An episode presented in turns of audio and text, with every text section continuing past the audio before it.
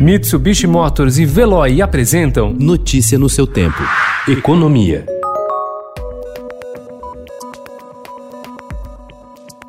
O governo quer incorporar dispositivos do chamado orçamento de guerra no texto da proposta de emenda constitucional do Pacto Federativo para regulamentar regras fiscais em casos de calamidade. A medida abriria uma brecha para o aumento de gastos em 2021, com a justificativa, por exemplo, de combate à Covid-19, no caso de uma nova onda da pandemia. O texto definiria situações em que esse recurso poderia ser usado pela equipe econômica.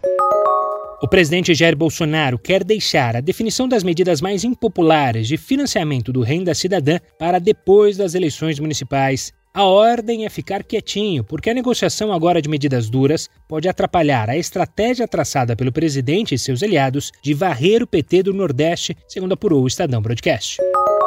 Apesar da crise econômica provocada pela pandemia, o mercado imobiliário tem mostrado uma recuperação significativa. O preço médio anunciado dos imóveis residenciais no país teve em setembro a maior alta para o mês em seis anos. O valor pedido de venda das moradias subiu 0,53% em setembro, mostrando a aceleração da alta em relação a agosto, quando cresceu 0,37%. No acumulado desse ano, os preços já aumentaram 2,31%. Os dados são do índice FIPZA, pesquisa realizada pela Fundação Instituto de Pesquisas Econômicas, a FIP, com base nos anúncios online em 50 cidades. A Câmara dos Deputados dos Estados Unidos publicou ontem o relatório final da investigação que realiza há mais de um ano sobre Amazon, Apple, Google e Facebook. Segundo o texto, que tem 449 páginas, as empresas exerceram e abusaram de seu poder de monopólio em uma força só antes vista na época dos barões do petróleo, no início do século XX. De acordo com os legisladores, as empresas com valor de mercado somado de mais de 5 trilhões de dólares ditaram preços e regras a partir de suas posições dominantes em setores como comércio, busca, publicidade, redes sociais e no universo editorial.